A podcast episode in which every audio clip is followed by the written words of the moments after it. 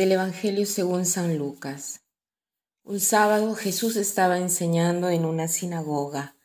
Había allí una mujer que llevaba 18 años enferma por causa de un espíritu malo. Estaba encorvada y no podía enderezarse.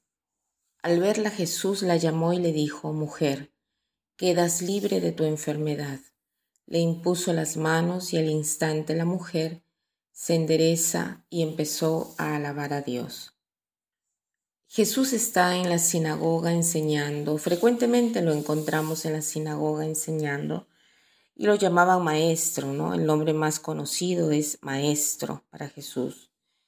Y aquí había una mujer que un espíritu la tenía enferma desde hacía 18 años. Estaba toda encurvada y no lograba estar derecha. Lucas precisa que es un espíritu maligno la que la tenía así, ¿no? O sea, el pecado nos hace encurvarnos, doblarnos sobre uno mismo.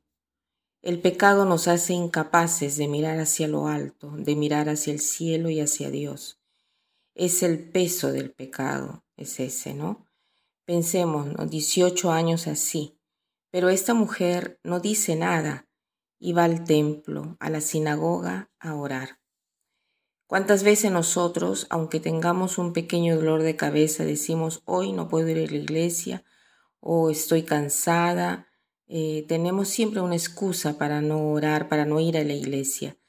Tenemos que tomar aquí el ejemplo de esta mujer. Igualmente ella, así como está, va a la sinagoga. No dice nada, está sufriendo y no le pide nada a Jesús pero él se da cuenta de ella y sin que le pida nada, le impone las manos y ella se endereza y se sana. O sea, Jesús podía haberla curado diciéndole, mujer, estás curada de tu enfermedad y basta, pero le impuso las manos. Cada vez que Jesús hace un milagro, hace el contacto físico. Esto nos hace ver, eh, manifestar con los gestos con nuestro afecto, no solo con las palabras, sino con las palabras que acompañan el gesto. Hoy el evangelista Lucas nos quiere decir varias cosas. En primer lugar, cómo es importante orar siempre y no dar una excusa para no hacerlo, sino ser honestos con nosotros mismos. No solo orar en casa, sino también en la iglesia, porque ahí está la presencia real de Jesucristo. Para nosotros los católicos es muy importante. La Eucaristía nos da una grandísima fuerza, una fuerza impresionante.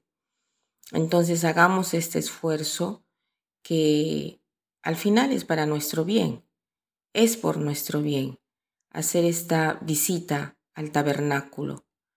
¿no? Entonces este pasaje del Evangelio nos invita a hacer una visita de vez en cuando en la iglesia y a aprender a manifestar nuestros afectos, no solo con las palabras, sino también con el contacto físico. Tratemos de manifestar a alguien, ya sea en nuestra familia, en el trabajo, el afecto vence siempre. Y para terminar, quiero citar esta frase que dice así, la práctica del perdón es nuestro más importante contributo para la sanación del mundo. La práctica del perdón es nuestro más importante contributo para la sanación del mundo. Que pasen un buen día.